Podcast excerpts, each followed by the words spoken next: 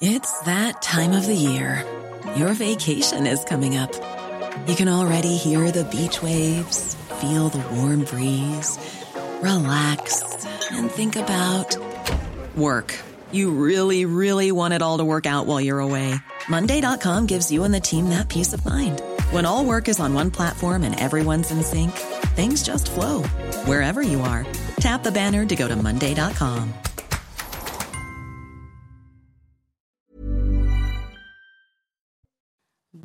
À tous et soyez les bienvenus sur CNews. À partir d'aujourd'hui, nouvelle émission La parole aux Français. C'est une émission dans laquelle donc vous avez la parole. Vous êtes l'actualité, vous la vivez, alors vous en témoignez sur CNews. Mais tout d'abord, on commence comme d'habitude par le journal. Michael Dorian, bonjour. Bonjour Kelly, bonjour à tous. L'actrice Gina Lollobrigida est morte à l'âge de 95 ans, ancienne euh, sex symbole et star du cinéma italien dans les années 1950 et 60. Elle avait été hospitalisée en septembre dernier après une fracture du col du fémur. Retour sur la carrière de Gina Lollobrigida avec ce sujet signé Viviane Hervier. Elle fut une Esmeralda inoubliable, sans doute l'un des plus beaux rôles de Gina Lollobrigida. Je ne sais pas, c'est le même. Comment peux-tu en douter? C'est le même comme je l'aime. Lorsqu'elle tourne Notre-Dame de Paris en 1956 sous la direction de Jean Delannoy, Gina Lollobrigida a 29 ans. Elle est déjà une star dans son pays, mais aussi à l'international. Pourtant, ses débuts sont difficiles. Dans l'Italie de l'après-guerre, où l'on veut oublier avec la Dolce Vita les années noires, Gina Lollobrigida fait partie de ces innombrables jeunes filles qui veulent tenter leur chance à Cinecittà. Sa plastique et ses courbes généreuses vont l'aider. Rapidement, les réalisateurs la remarquent. De figurante, elle va passer au second rôle, puis au premier.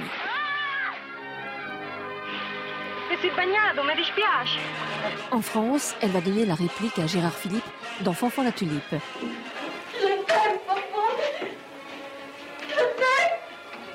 Lorsqu'elle s'envole pour les États-Unis, c'est pour jouer avec les plus grands. Humphrey Bogart. Burt Lancaster sera son partenaire dans Trapèze.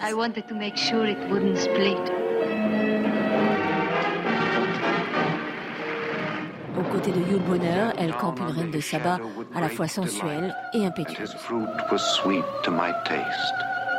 Frank Sinatra succombera aussi au charme de la belle italienne.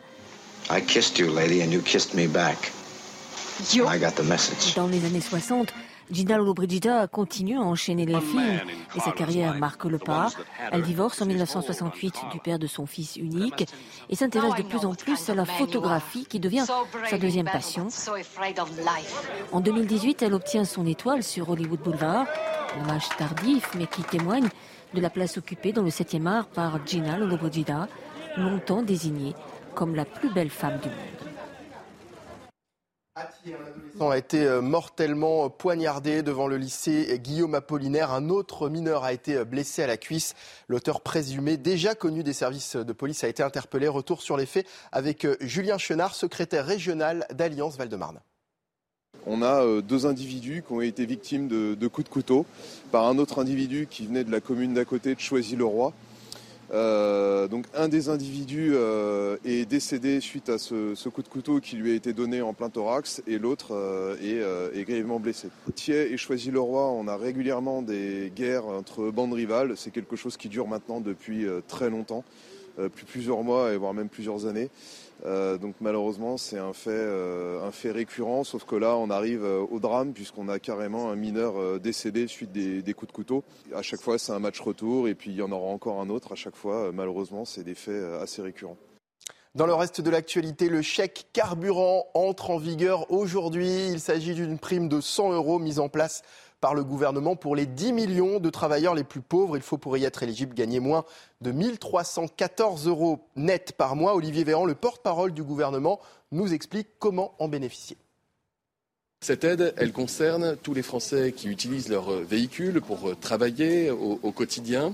On vous demande votre nom, votre prénom, votre date et lieu de naissance, votre plaque d'immatriculation, le numéro de votre carte grise, le fameux revenu fiscal de référence que vous pouvez trouver sur le site des impôts ou sur votre déclaration d'impôt. Avec toutes ces infos, vous allez sur le site impôt.gouv.fr, ça prend une minute, et d'ici une grosse semaine, vous percevrez directement sur votre compte en banque 100 euros, encore une fois, par personne qui a fait cette demande. 10 millions de Français sont invités à le faire. Vous avez un mois et demi jusqu'au 28 février pour faire cette demande, et je vous garantis que c'est simple et il n'y aura pas de bug. La défenseur des droits tire la sonnette d'alarme au sujet des résidents dans les EHPAD. Elle publie aujourd'hui un nouveau rapport sur la persistance d'actes de maltraitance et d'atteinte aux droits fondamentaux des personnes âgées dans les maisons de retraite. Claire Hédon demande notamment la mise en place en urgence d'un ratio minimal d'encadrement et d'un dispositif de vigilance médico-sociale. Elle insiste aussi sur la restauration de la confiance des résidents et de leurs familles. Voilà pour l'actualité. Vous retrouvez à présent Clélie Mathias et sa nouvelle émission La parole aux Français. Et eh oui, bienvenue sur ce plateau. Merci beaucoup, Michael. On se retrouve à 15h pour le journal. Je suis toujours en compagnie d'Yvan Youfol. Bonjour. Bonjour, Clélie. Et Eric de Ritmaten, donc pour les questions euh, économiques de CNews. On va commencer par parler des bouchers charcutiers. On a souvent parlé des, des boulangers qui étaient étranglés face aux aux factures d'énergie, d'électricité, le coût des matières premières aussi euh, en hausse. Alors on va commencer par cette manifestation. Elle a eu lieu en fin de matinée à Bordeaux, devant la mairie. Une action coup de poing de la part des, bouchers charcutiers. Vous allez le voir, ils avaient même mis seulement le tablier, on va dire.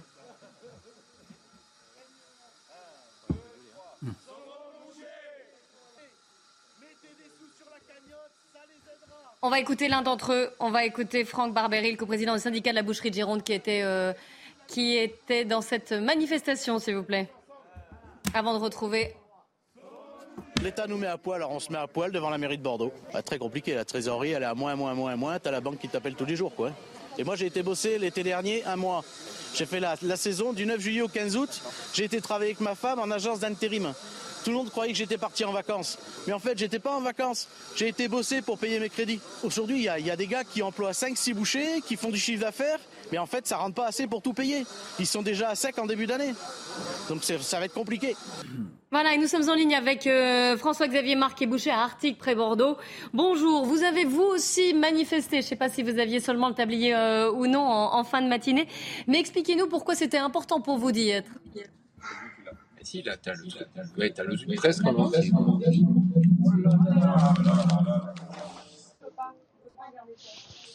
on vous entend pas, François-Xavier Marc. On va essayer de, rétablir la, liaison. Éric de Ridmaten, je me tourne vers vous le temps qu'on fasse quelques essais quelques, quelques, oui, quelques essais techniques pour essayer de rétablir la liaison encore une fois. Éric Maten, les euh, commerçants, les artisans commerçants qui sont euh, étranglés par la facture, il y avait beaucoup eu le cas des boulangers qui avaient témoigné hein, sur, euh, sur l'antenne.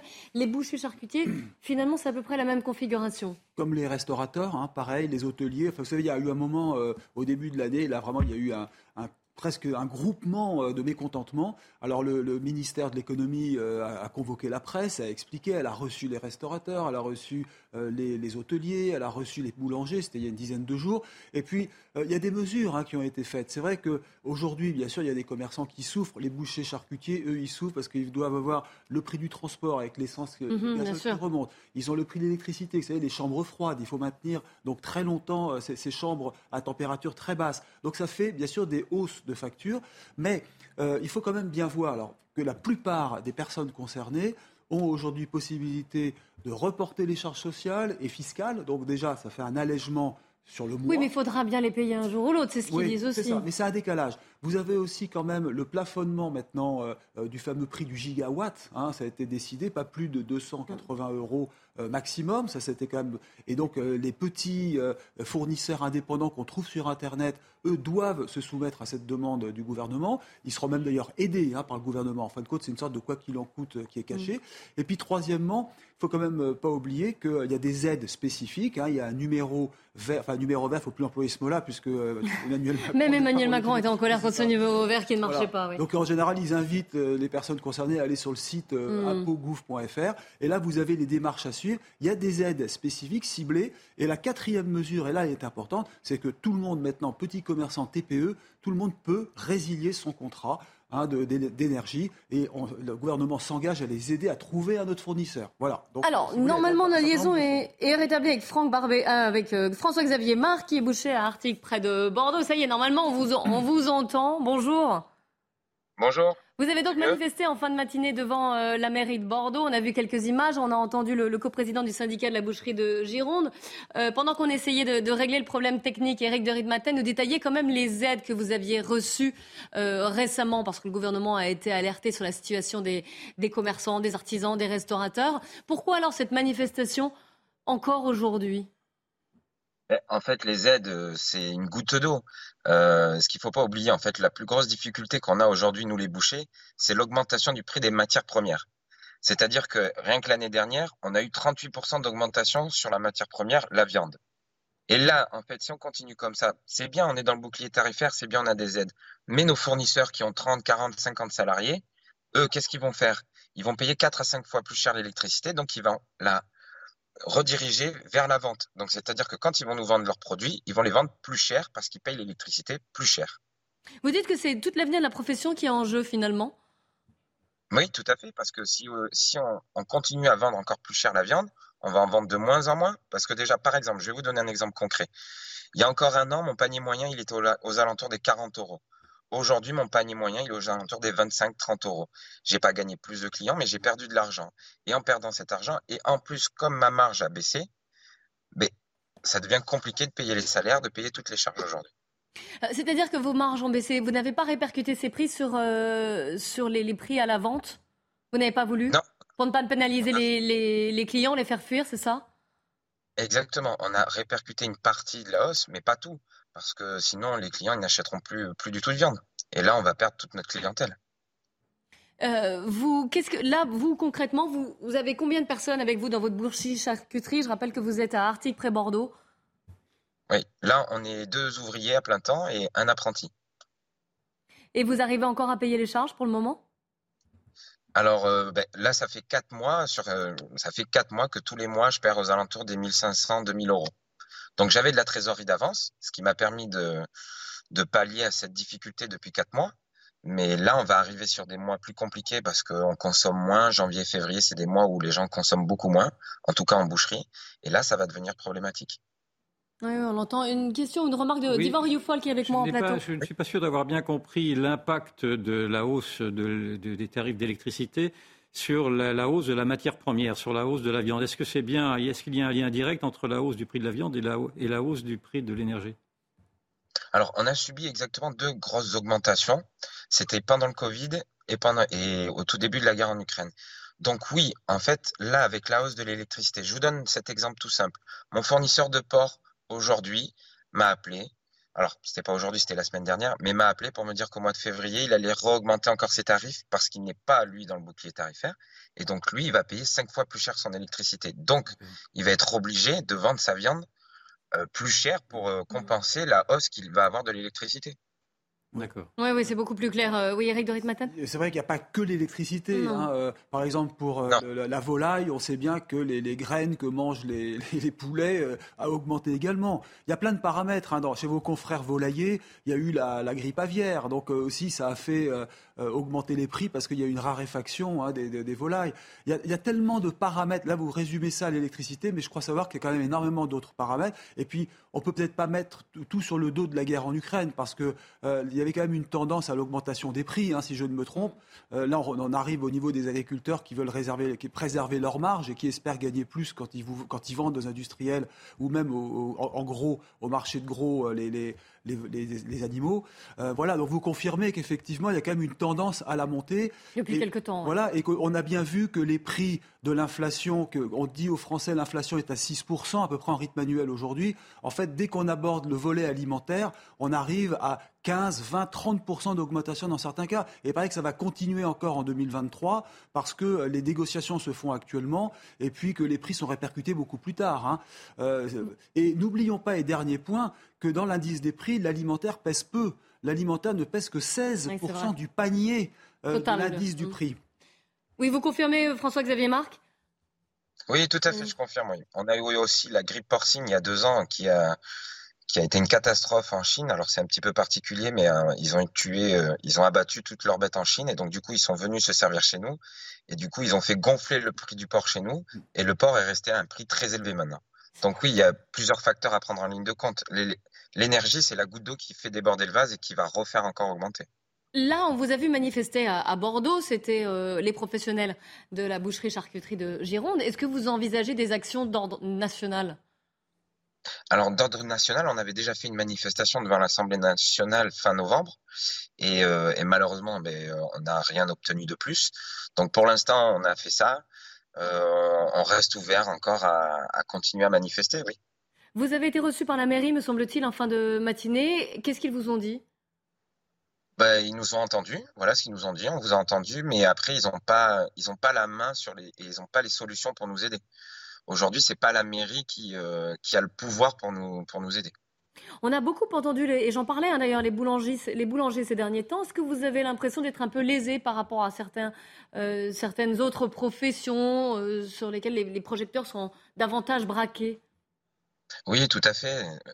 On va pas se le cacher, les bouchers, on est mal vus depuis quelques années, avec la montée du véganisme, du, végétal, mais aussi la tendance actuelle à dire qu'il faut manger moins de viande. Donc forcément, les bouchers, on est quand même maintenant en ce moment assez mal et donc du coup, on a tendance à nous oublier, oui. Merci beaucoup. Euh, non, juste peut-être une, dernière question. Euh, parallèlement, quand même, si on parlait de l'avenir de la boucherie charcuterie, est-ce que vous avez du mal à recruter, à former des jeunes, à avoir voilà, l'avenir? Alors, euh, depuis quelques années, la tendance était en train de s'inverser. C'est-à-dire qu'on arrivait à former des jeunes, on arrivait à avoir un, flux qui revenait dans nos boucheries. Sauf qu'aujourd'hui, euh, nos apprentis, on n'a pas de solution pour les embaucher derrière parce que forcément, vu qu'on a une baisse de la consommation, on n'a pas besoin de les embaucher. Là, mon apprenti, par exemple, il finit au mois de septembre, je ne vais pas pouvoir l'embaucher. Et il va falloir qu'il trouve du travail. Où est-ce qu'il va aller en grande surface? Parce qu'il n'y a que qui embauchent. Donc, euh, ça va devenir problématique dans les années à venir, ça c'est sûr.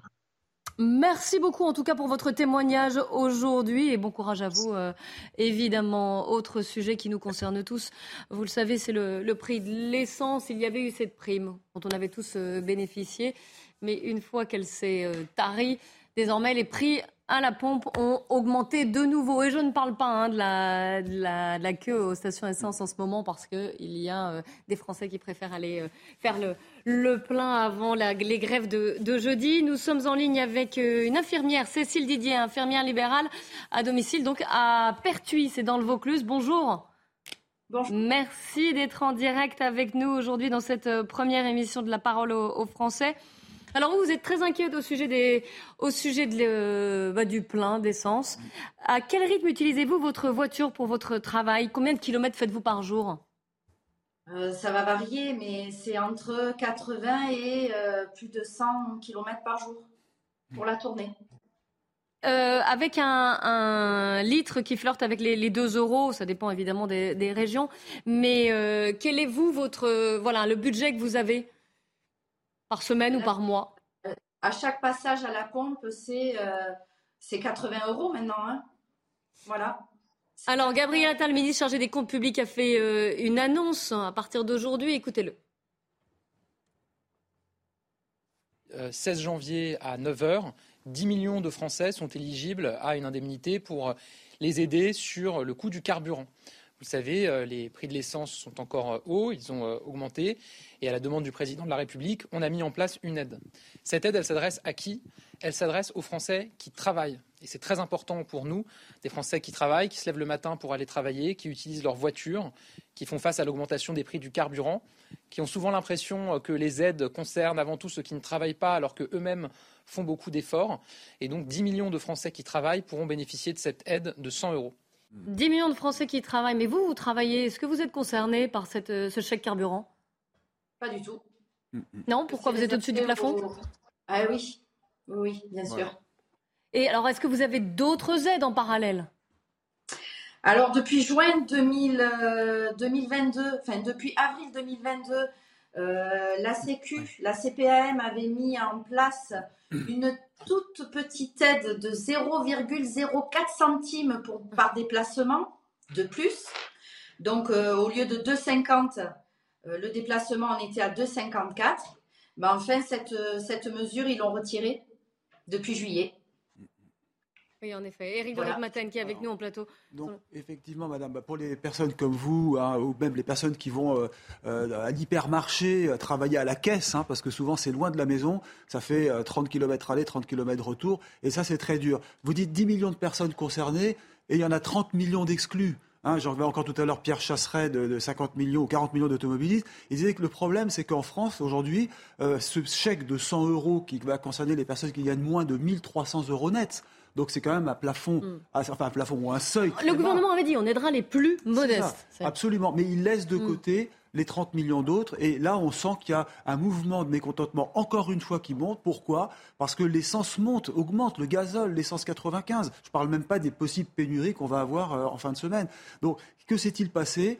Eh bien, c'est assez simple. Hein. C'est que euh, pourtant, le pétrole est bas, puisqu'on a 80 dollars le baril, ce qui est, ça, relativement hein. bas. Et ça monte parce que vous allez bientôt avoir l'embargo euh, sur, le, sur le gazole qui est fait en Russie, on l'oublie, mais la Russie était un fournisseur de gazole important, donc il y a l'embargo. Deuxièmement, le samplon 95 est de plus en plus demandé, parce que comme les Français achètent moins de véhicules diesel sous la pression environnementale, eh bien ils passent mmh. au 95 et la demande est tellement forte qu'on commence à avoir des problèmes dans les raffineries pour produire ce samplon, et plus on demande, plus les prix montent. C'est en fait l'unique et seule raison. Troisième point, euh, il faudra qu'un jour ou l'autre, vraiment, euh, le gouvernement se penche sur la fiscalité euh, des carburants qui est beaucoup trop élevée. N'oublions pas ah, que ça c'est François un vaste Hollande. Sujet, ça fait... Oui, mais je longtemps qu'il est sur la table. Hein. De Pierre Chasseret, parce que j'ai vérifié ouais. les chiffres. Le, depuis François Hollande, on a gagné 10 milliards de taxes en plus chaque année mm. parce qu'il y a eu cette taxe sur le, la TICPE. Vous savez, c'est la taxe sur l'environnement. Eh bien voilà, ça a généré 10 milliards. Est-ce que c'était utile de faire ça au plus mauvais moment Rappelez-vous, ça fait déjà 10 ans hein, que ça existe. Hein.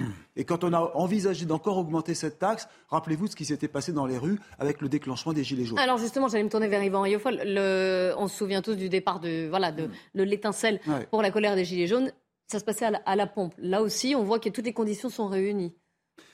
C'est un petit peu le même phénomène. Et je, mon, mon, pari est de dire que s'il y a une révolte populaire qui, qui, qui doit advenir, elle ne viendra pas de la mobilisation des syndicats qui appellent à manifester jeudi, mais elle viendra de toute cette France oubliée, de toute ces, cette France modeste qui n'arrive plus à vivre parce qu'elle est notamment écrasée par la fiscalité. En effet, vous avez tout à fait raison. Mm. Aujourd'hui se pose la question de la légitimité de toutes ces taxes, notamment sur l'essence, et des, difficultés qu'ont aujourd'hui les commerçants à, résoudre cette crise énergétique qui est due non pas tellement à la guerre en Ukraine, encore une fois, mais à la politique de saccage du parc nucléaire. J'insiste là-dessus. S'il y a une responsabilité, c'est naturellement en amont la responsabilité des écologistes, des Verts, qui ont influé sur la politique des gouvernements successifs de M. Hollande puis de M. Macron, mais c'est bien parce que l'on a saccagé, qu'on a arrêté notamment Fessenheim et 12 autres, et 12 autres réacteurs que les Français connaissent aujourd'hui connaissent une situation qu'ils n'auraient pas dû connaître, en tout cas, si les réacteurs avaient été entretenus et s'ils avaient été euh, programmés pour être développés à nouveau. Donc il y a vraiment là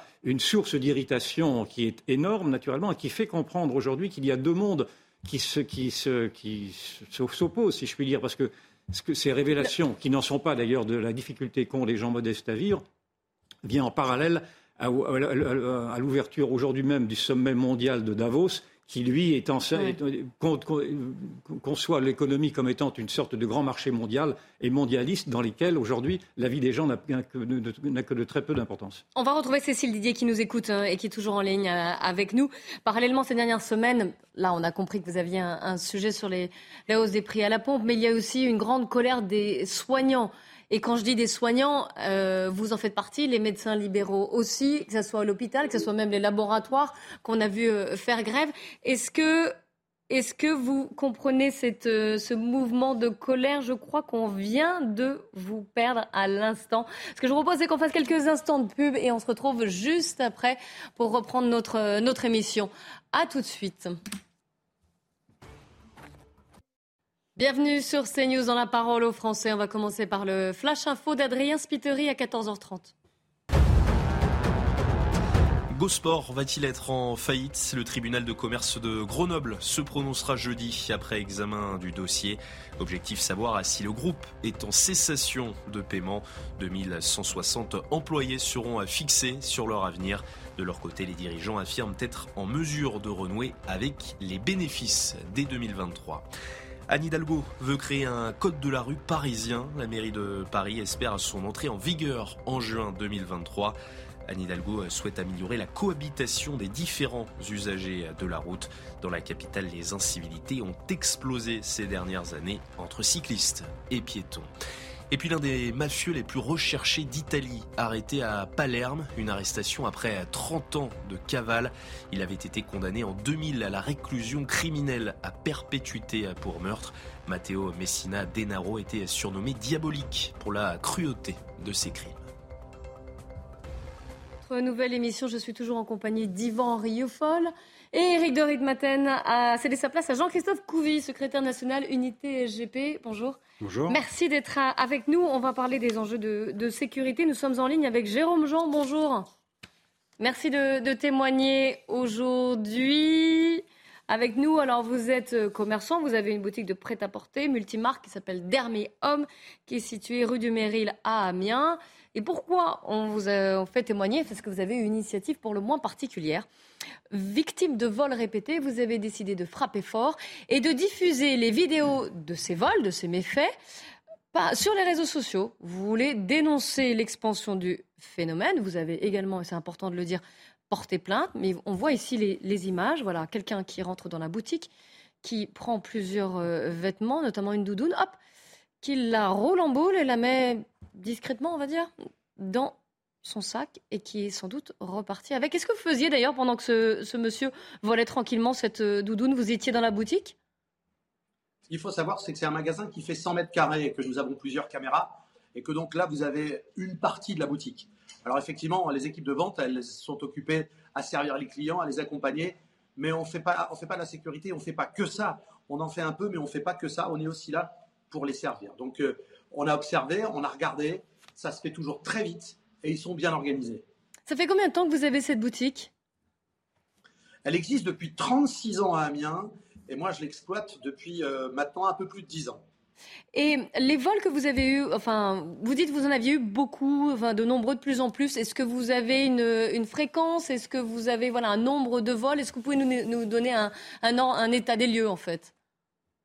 Ben, Je pense que depuis, euh, depuis 5 ans, on a vraiment une recrudescence des vols lié euh, aussi au fait qu'aujourd'hui, euh, la police et la justice sont parfois, euh, faute de moyens pour la police, inefficaces.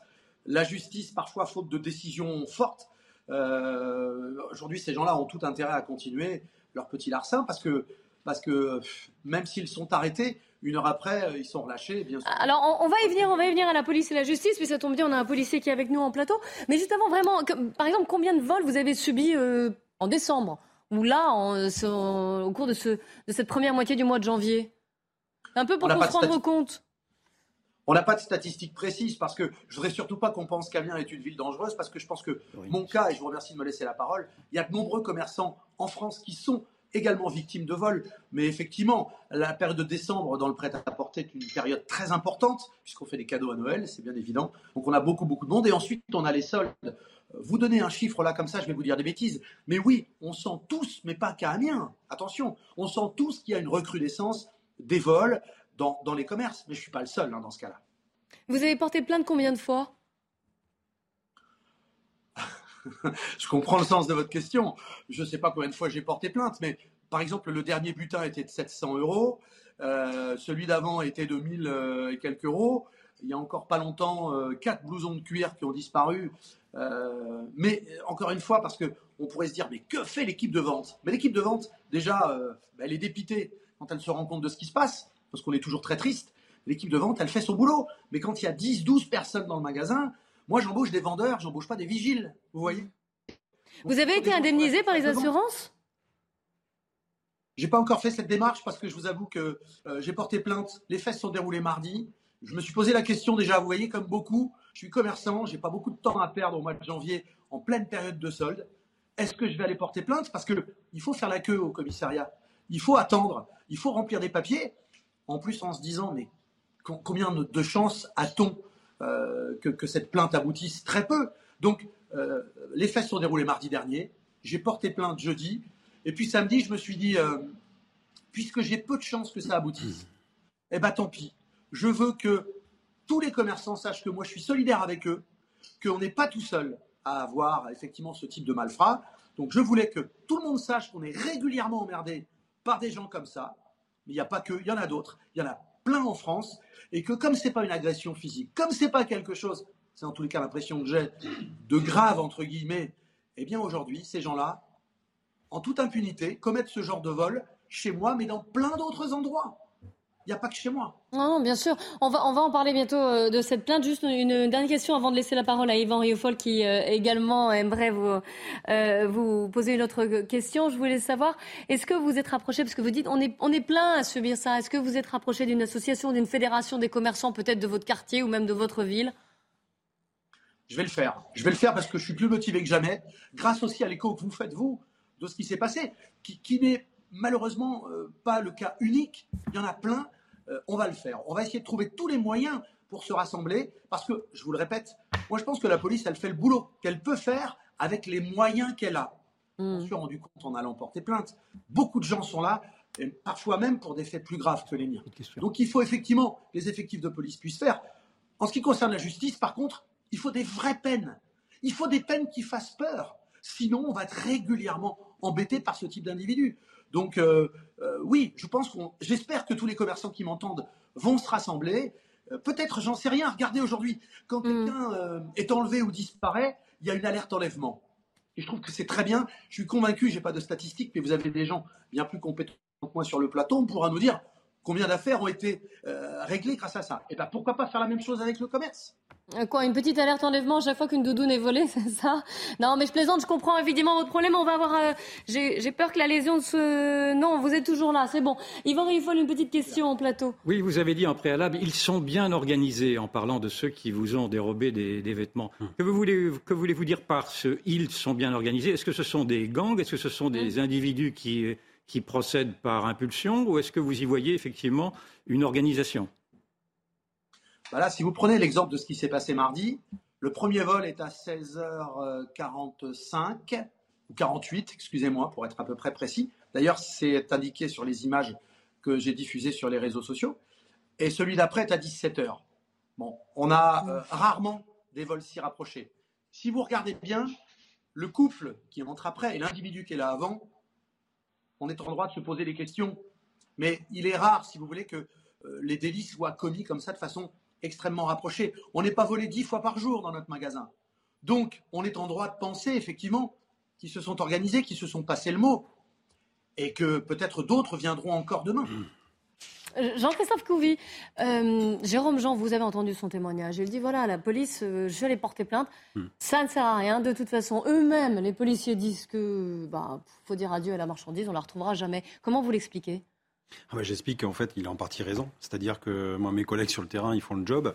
Euh, ah bah tiens, on va parler de d'Amiens. Amiens, euh, la sûreté urbaine, enfin la, la, la, la, sûreté départementale, par exemple, ont été réduits à peu près de 40% en effectif. Donc en fait, si vous voulez, quand vous faites la démarche de venir déposer plainte, on prend la plainte. Là, je pense que le collègue qui a pris votre plainte, bon, il voulait expliquer que la plainte, la priorité, si vous voulez, de la justice actuellement, c'est les atteintes aux personnes c'est pas les atteintes aux biens. Parce qu'en fait, on est débordé euh, par, euh, par les, le nombre de plaintes que l'on prend. Et en ce moment, la, la priorité, c'est les vifs, c'est les, les, violences intrafamiliales, euh, euh, c'est les stupes. Enfin voilà, c'est vraiment toutes les atteintes aux mm. personnes. Les atteintes aux biens, manifestement, il y a les assurances. Et donc, en fait, on notre protection. on porte plainte pour les assurances, finalement, pour, avoir une parce preuve. Que nous, on n'a pas les effectifs pour mener toutes les enquêtes. Et quand on voit un préjudice, par exemple, de 700 euros, bah alors, bien sûr que le l'enquêteur qui a déjà dans son portefeuille à peu près 150 ou 200 dossiers, vous comprenez bien que pour lui, ça ne sera pas la priorité. La priorité sera sortir des affaires euh, sur des, des, des, violences, euh, sur des choses beaucoup plus, euh, voilà, entre guillemets, prégnantes, quoi. Et donc, effectivement, ben,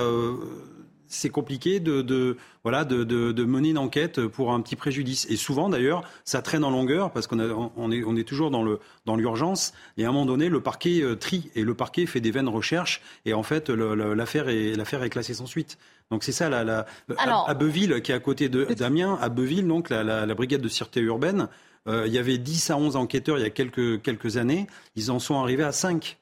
Vous voyez, euh, d'ailleurs, un petit bonjour à Vincent qui a pris un coup de couteau la semaine dernière sur, la, sur le crâne lors d'une intervention. Mais en fait, les, on, est aux abois parce qu'on ne on peut plus gérer. Mais alors, vous, vous êtes, oui, vous, vous êtes aux abois, on l'entend, on voit très bien, et vous privilégiez les, les préjudices, les, les, sur les atteintes à personne. C'est sur, instruction, des, parquets, donc c'est la justice qui est derrière. Ils sont dans l'urgence et ils trient. Oui, mais qu'est-ce que vous, vous, avez entendu Jérôme Jean et il est toujours en ligne avec nous. Mm. Lui, ce sont des, des vols, des préjudices. Euh, tous les jours, c'est son commerce, c'est son avenir, sa profession, c'est son gagne-pain. Qu'est-ce qu'on peut faire pour lui? Bah, euh, vous savez, si, si en ce moment, euh, dire, toute la fonction publique est en burn-out et surtout la, la police, c'est aussi pour ça. C'est parce qu'en fait, on se réalise plus en tant que policier. C'est que nous, quand on voit la, la somme euh, justement de, de, des affaires qu'on nous donne, de, on, on, le voit. C'est, on est les premiers à, je veux dire, à, à, prendre parti pour les commerçants et on essaie de, faire quelque chose. Mais en fait, Qu'est-ce que vous voulez qu'on fasse? On a une chape, on a comme un sac à dos de, de 25 kilos sur le dos et on essaye d'avancer mm. comme ça. Et nous, on se réalise plus dans nos missions parce qu'il nous manque des effectifs. Et je pense que c'est surtout le, notre administration qui n'a pas vraiment pensé, qui n'a pas anticipé sur l'évolution de la société, sur le fait qu'on a une société qui est de plus en plus euh, judiciarisée. Donc quand on a déjà entendu à une époque parler de Startup Nation, bah, c'est plutôt le Stop and Start Nation. on va redonner la parole à Jérôme Jean. Oui, Juste pour préciser, Monsieur Couvi, euh, on ne se connaît pas, mais, mais vos équipes, y compris Amiens, elles ont beaucoup de mérite. Parce que même si vous aboutissez à quelque chose, ce que je souhaite, même si on aboutit à retrouver les auteurs, que fait la justice derrière? Est-ce que quelqu'un peut me répondre sur le plateau? Ah ben, la justice, je vais vous le dire, c'est qu'il n'y a pas de place en prison, donc ces individus seront jamais déférés. Donc en fait, ils auront des TIG, ils auront un rappel à la loi, des travaux d'intérêt général, des travaux d'intérêt généraux, un rappel à la loi, et puis au bout de, de 10, 15, 20 faits, bah, peut-être que là, la justice va dire, bah, on va peut-être faire une petite place mm. en prison. Euh, mais voilà, là en fait, la, la loi le, le, permet. Donc, euh, et moi, je peux pas, on peut pas taper non plus sur la tête des magistrats, parce que les magistrats tous les jours aussi, euh, ils, ont, euh, ils ont un tableau avec le nombre de places en prison et on sait déjà qu'on a 140% d'occupation. Euh, le, le, J'allais dire l'État français est, est pénalisé chaque fois par, par l'Union européenne. On paye des amendes colossales parce que justement on a une surpopulation. Donc en fait, la magistrature, on leur demande justement d'envoyer que les, j'allais dire, en prison les, les, les, les, pires délinquants. Et là, pour des vols avec un oui, préjudice, entre guillemets, même si c'est un préjudice moral important, mais bah, moral ils jamais en prison. Et puis, oui, il faut... Rien n'est plus, rien ne devient plus partagé aujourd'hui que le sentiment d'abandon d'une grande mmh. partie de la population. Euh, abandon euh, par, par, par, les policiers eux-mêmes parce qu'ils sont asphyxiés, parce qu'ils ne peuvent plus répondre à toutes les demandes, et abandon par la justice, en effet. Et donc, cela donne un sentiment dramatique où l'on voit que les Français euh, en tout cas ceux qui sont les plus vulnérables à une insécurité, sont obligés de se débrouiller par eux-mêmes. Ils sont obligés de mettre en place une sorte de système D, notamment à travers les réseaux sociaux, mmh. notamment à travers les réseaux sociaux, qui montrent toute leur utilité euh, pour pallier précisément les insuffisances de la puissance publique, notamment. Mais ceci est parfaitement dramatique à analyser parce que on arrive, et ça a déjà été, on l'a déjà vu ici par le passé, on arrive à des justices parallèles, on arrive à des polices parallèles, et on arrive à des surveillances parallèles, on arrive à une privatisation de la sécurité. Et donc c'est tout à fait insoutenable, dans, en tout cas dans une République qui se targue de vouloir appliquer l'état de droit. Nous ne sommes plus dans l'état de droit. Nous sommes maintenant dans une sorte de, de panique perpétuelle où le commerçant, en l'occurrence, est obligé de se de se prémunir par ses propres moyens en, procédant à des sortes de, de, dénonciations, publiques qui ne sont pas non plus tout à fait recommandables, mais, ah, qui, sont parfaitement mais qui sont parfaitement légitimes quand je me mets à sa place. Bien oui, on n'a pas le droit de faire ça. Hein. Jérôme Jean, vous savez que vous risquez quelque chose, que c'est totalement illégal, que vous n'avez pas le droit de montrer comme ça le, visage de personnes sans leur consentement. Alors, il est peu probable qu'ils portent plainte, hein, on est, on est bien d'accord. Mais, mais quand même, vous êtes dans l'illégalité, j'imagine que vous le savez.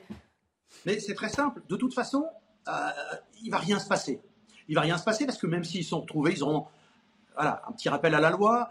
Peu importe, je ne vais pas revenir sur, sur, ce qui va leur tomber dessus. Mais je suis victime au départ et j'ai bien peur de devenir coupable demain. Et c'est mm. là-dessus que ça va pas. Et c'est là qu'il faut réfléchir à la façon dont, dont les lois sont appliquées, mais aussi aux moyens qu'on donne à la police, tant sur le plan économique que sur le plan humain aussi. Il n'y a pas assez d'enquêteurs, le monsieur juste avant le, le disait. Nous, on est totalement abandonnés. Et effectivement, comme l'a dit le journaliste à l'instant, le risque, moi, c'est pas ce que j'ai voulu faire, c'est que demain, les commerçants, et c'est déjà arrivé, fassent la police eux-mêmes. Et ça, c'est dangereux. Et ça, il ne faut pas en arriver à ça. Donc il faut redonner des moyens à la police et donner de la légitimité. Ces gens-là n'ont pas peur de la police. Mais justement, vous, vous n'avez pas... peur de représailles en, mettant comme ça le, visage de ces personnes, de ces voleurs? Peut-être. Je leur déconseille de revenir en tous les cas dans mon, dans mon établissement parce que parce qu'on saura les accueillir s'il le faut. Mais on n'est pas dans la surenchère en permanence. Quand je dis qu'on saura les accueillir, c'est qu'on appellera la police. Tout comme dans notre message, nous l'avons nous avons incité à ne pas intervenir. Moi, je fais pas la police moi-même. C'est pas moi qui fais la police. J'alerte la police et quand elle peut, elle fait son travail. Donc oui, peut-être. Et je serai là pour soutenir les équipes de vente. Vous pouvez me faire confiance. Oui, est-ce que, la police, au vu de ce que vous présentez comme, comme image, justement, est-ce que la police peut identifier ou a déjà identifié, par exemple, ce couple qui, nous a, qui vous a dérobé des anoraks? Pour l'instant, la police me dit qu'ils sont identifiables. Moi, ce que je peux vous dire, c'est que grâce aux réseaux sociaux, mais grâce aussi aux appels que CNews a, a gentiment fait au travers de votre émission et d'autres, euh, j'ai déjà eu, moi, des gens qui m'ont signalé les avoir déjà vus. C'est-à-dire que, j'allais dire, l'appel populaire qu'on a lancé, qui n'est pas souhaitable, j'en suis bien conscient. Montrer le visage, c'est pas ce qu'il fallait faire.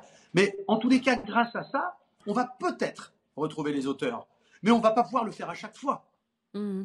Jean-Christophe oui, bah effectivement. Alors euh, oui, c'est une initiative. Euh, ça, ça, ça, me fait penser un peu aux initiatives anglo-saxonnes, parce que c'est vrai que dans les pays anglo-saxons, alors là, ils cachent pas du tout. Euh, ils, balancent, ils, balancent, les images à l'heure de, de, de, de l'apéro, et puis je veux dire, tout le monde, tout le monde est au courant de tout. Euh, c'est vrai qu'en France, là-dessus, on est quand même assez, voilà, on veut pas traverser le Rubicon, on fait attention au droit à l'image et la présomption d'innocence. Bon, mais mais mais oui, déjà les les, les, hum, qu'on appelle ça les vos, vos, vos, collègues, vous aussi, euh, les commerçants, vont pouvoir déjà les repérer et dire bah, tiens, si cette personne vient dans ma boutique, bah, effectivement, je serai peut-être un peu plus euh, vigilant. Donc vous, vous encouragez ce type d'initiative? Non, ben non, ben, enfin. c'est compliqué de dire qu'on encourage ah, ça. C'est bien pour ça que je vous pose la question. Parce que, parce que, le, le, droit pénal ne le permet pas. Et que normalement, effectivement, ces images-là, on doit les remettre à la police et à la justice pour une enquête. Mhm. Et en fait, on ne se substitue pas, si vous voulez, ni à l'enquête, euh, ni à, la, à, rendre la justice. Mais je sais que c'est n'est pas fait dans ce sens-là. C'est fait pour alerter l'opinion.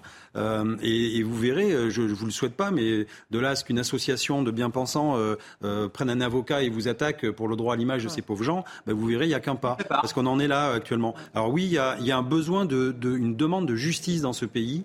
Et effectivement, nous aussi, on demande à ce que la police, mais la justice, il ne faut pas l'oublier, ait les moyens de rendre la justice et de, et de vraiment. Euh, on a un service public et en fait. Toutes sortes de justice, que ce soit pour les délits les plus graves ou les moins graves. Bien sûr. Et on aimerait euh, justement atteindre ce Graal, mais maintenant, euh, c'est pas nous qui avons les courants de la bourse. On, assiste à une extension du, du phénomène de la légitime défense qui jusqu'alors a été faite pour naturellement répondre à une défense immédiate, une défense physique immédiate, mais on peut très bien comprendre aujourd'hui qu'il y ait une extension qui aille vers également une légitimation de ces genres de, de, de, de précautions vis-à-vis de, de, voleurs. Euh.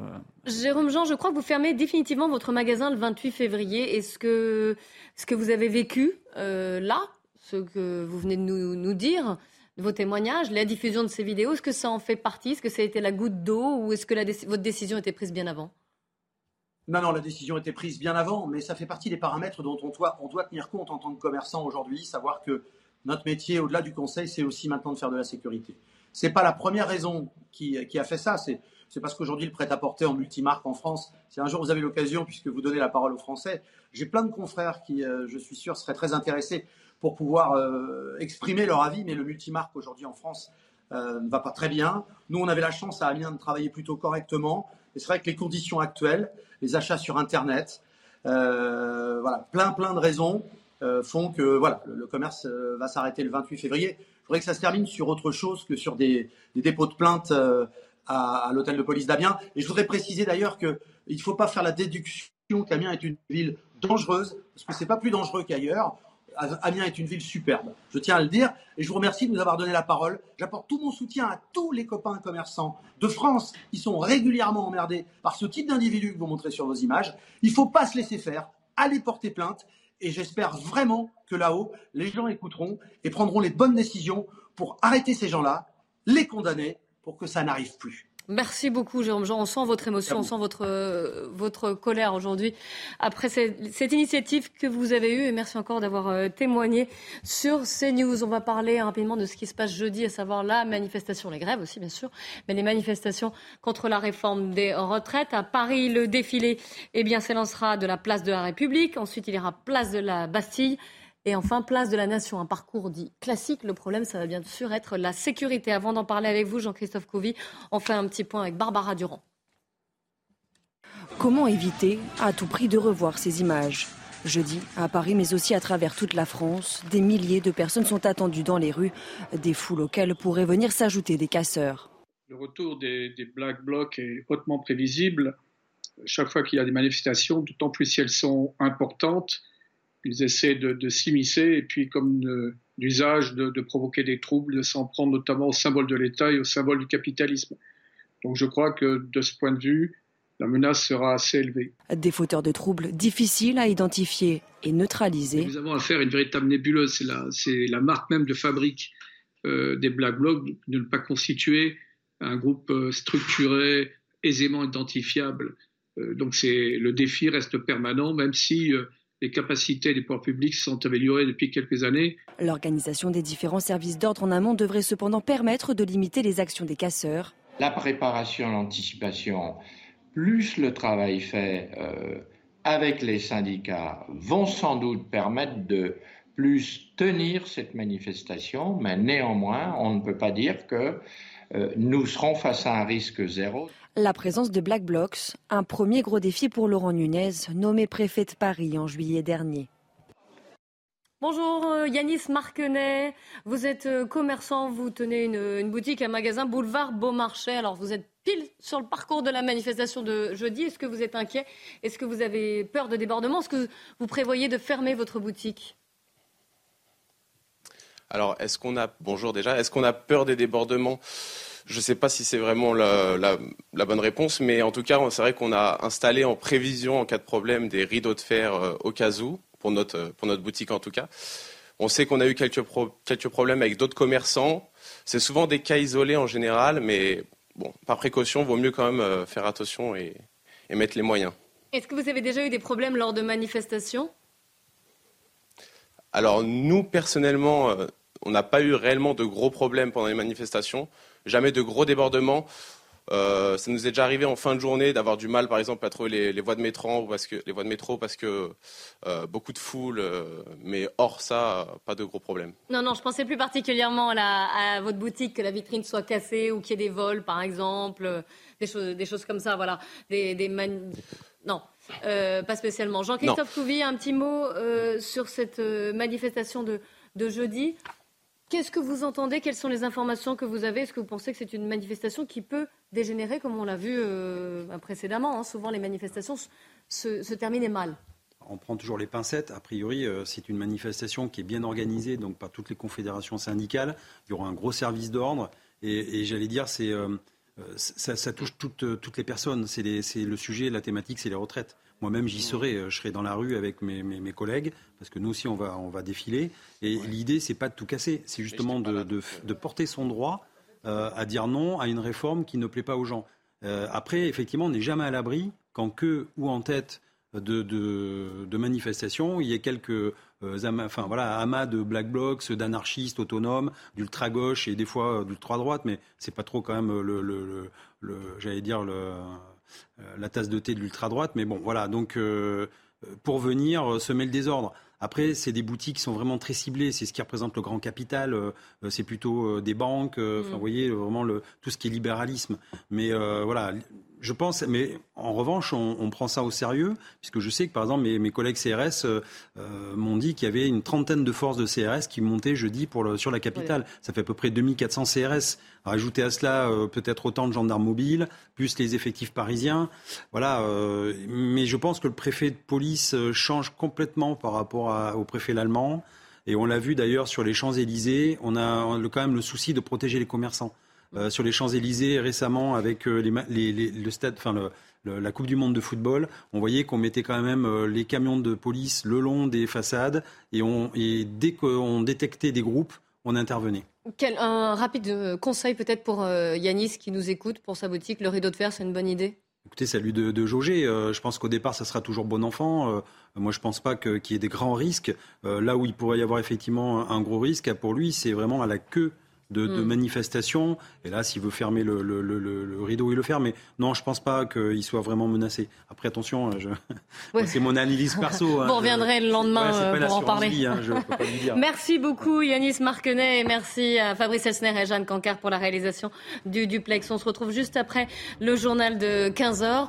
On parlera du Blue Monday. Est-ce que vous êtes atteint par cette, euh, par cette petite déprime Puisque aujourd'hui, en ce 16 janvier, c'est censé être le jour le plus déprimant de l'année. Restez bien avec nous sur CNews. Bonjour à tous, il est 15h sur CNews. Avant de reprendre notre émission, eh bien le journal de Michael Dorian. Rebonjour Clélie, bonjour à tous. L'actrice Gina Lollobrigida est décédée, révélée dans Fanfan la Tulipe en 1952. L'ancienne sex symbole et star du cinéma italien avait conquis Hollywood. Hospitalisée en septembre dernier après une fracture du col du fémur, Gina Lollobrigida avait 95 ans. La délinquance a baissé sur les six derniers mois à Paris et dans l'agglomération parisienne, constat par le préfet de police de la capitale, Laurent Nunez, dans une vidéo publiée ce matin. Selon les chiffres du dernier semestre 2022, les atteintes aux biens sont en baisse de 2%, les vols euh, avec violence de 20%. 911 trafics de stupéfiants ont tout de même été démantelés sur cette période à Paris, dans les Hauts-de-Seine, en Seine-Saint-Denis et dans le Val-de-Marne. On écoute Laurent Nunez. En matière de lutte contre les stupéfiants, l'activité euh, des services de police a été euh, excellente au cours de ce deuxième semestre euh, 2022. Euh, Les services de police mènent une action résolue pour démanteler des points de deal, interpeller des trafiquants, et cette action ne cesse de- de- d'augmenter de, manière positive. Ainsi, pour l'ensemble du deuxième semestre, pour l'ensemble de l'agglomération, ce sont 911 trafics supplémentaires qui ont été démantelés sur l'ensemble de l'agglomération.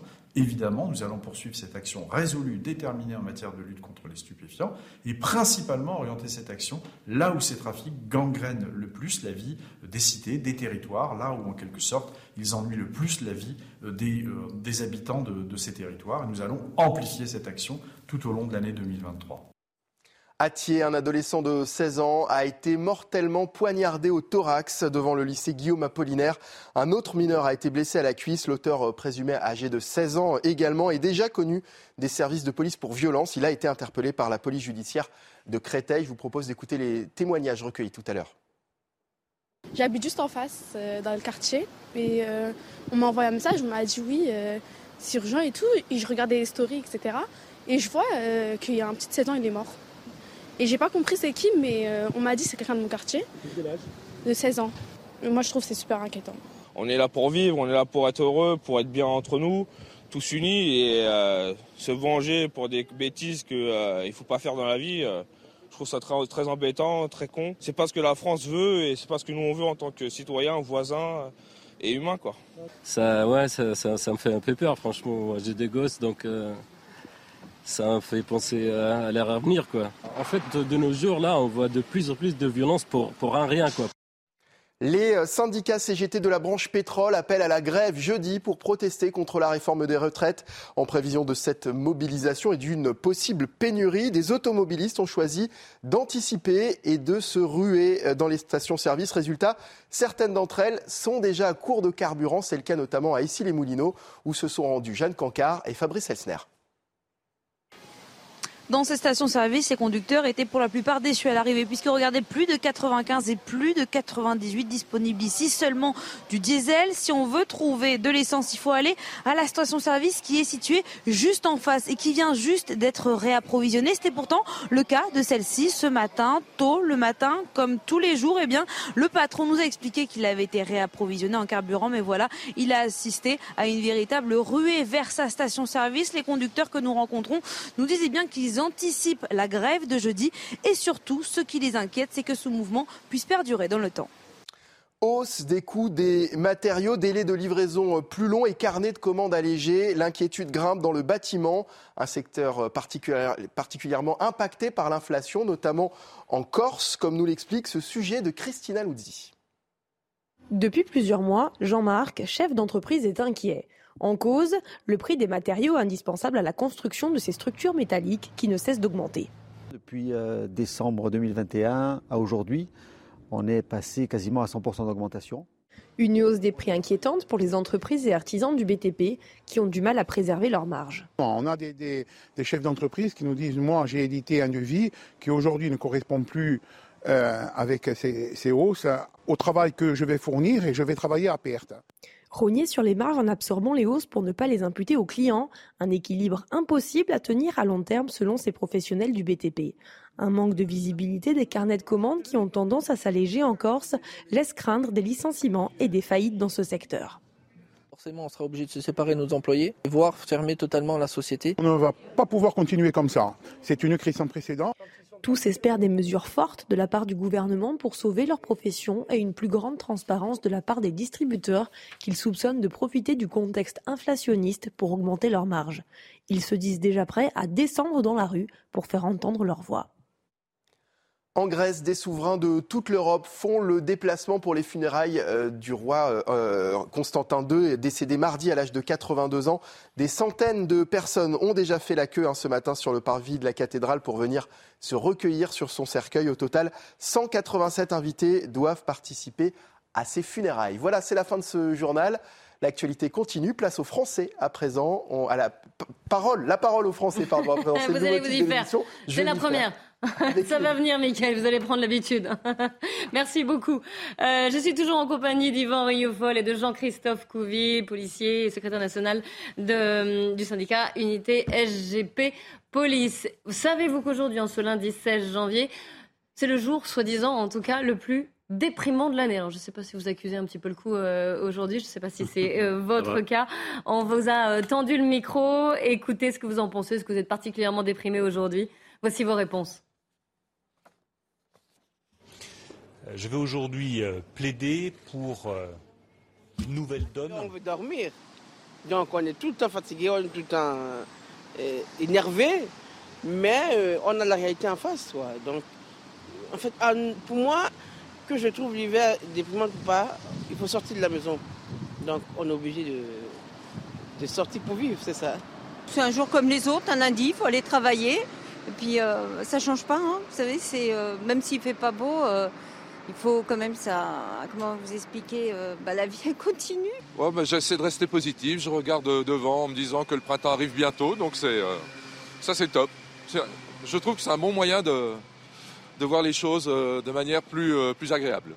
bah, Si on parle du temps, je trouve qu'un peu, mais sinon ça va. C'est une journée comme les autres. C'est un lundi, personnellement, c'est la reprise, mais je revois les amis et c'est pas une journée très longue niveau cours, donc ça va.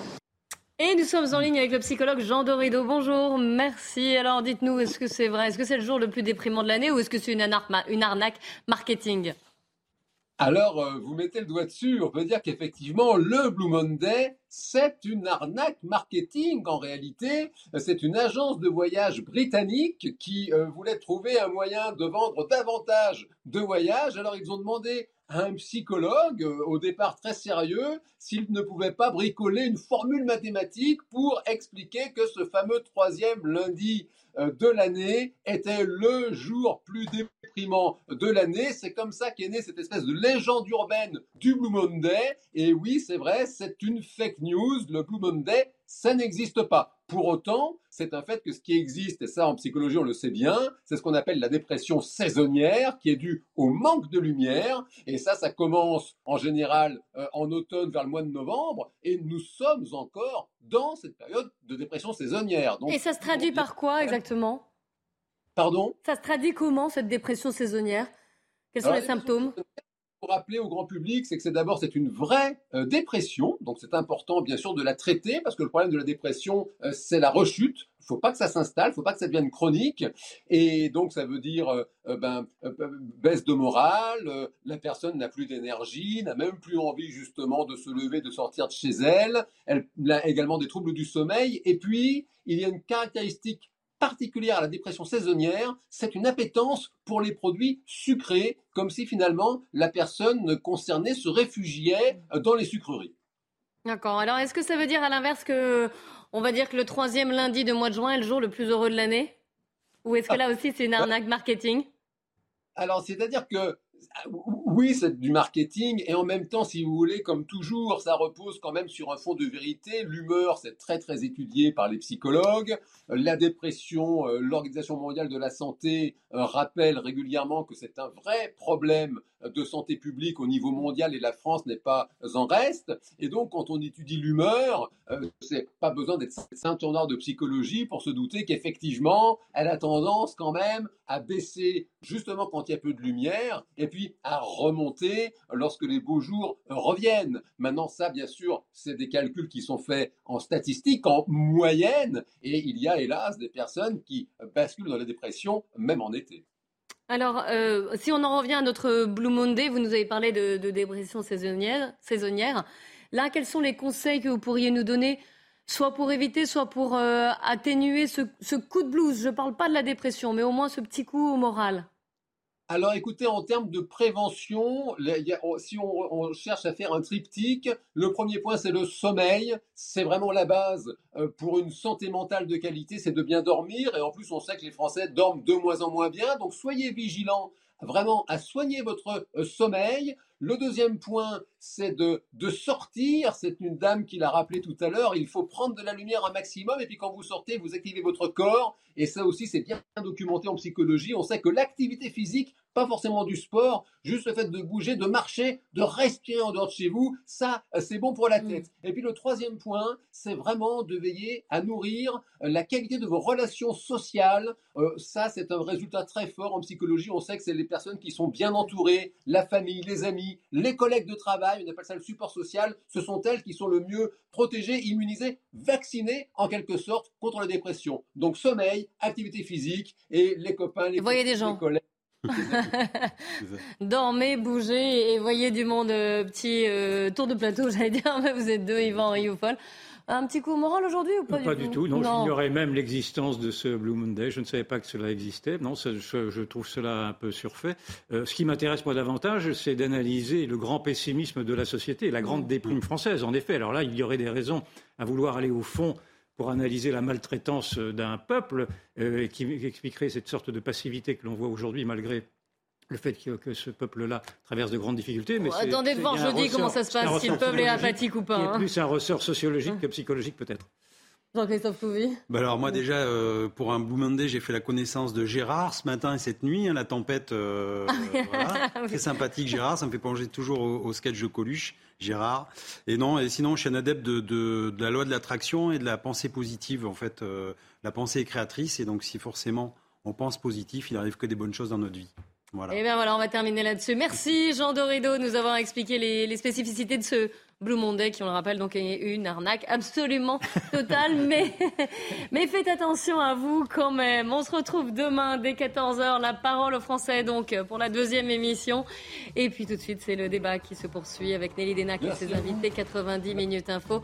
Elle reviendra sur euh, la colère qui monte, l'essence plus chère, la réforme des retraites qui va mettre certainement du monde dans, dans la rue jeudi, avec les grèves aussi qui se profilent. On en parle, on en débat sur CNews. Restez bien avec nous.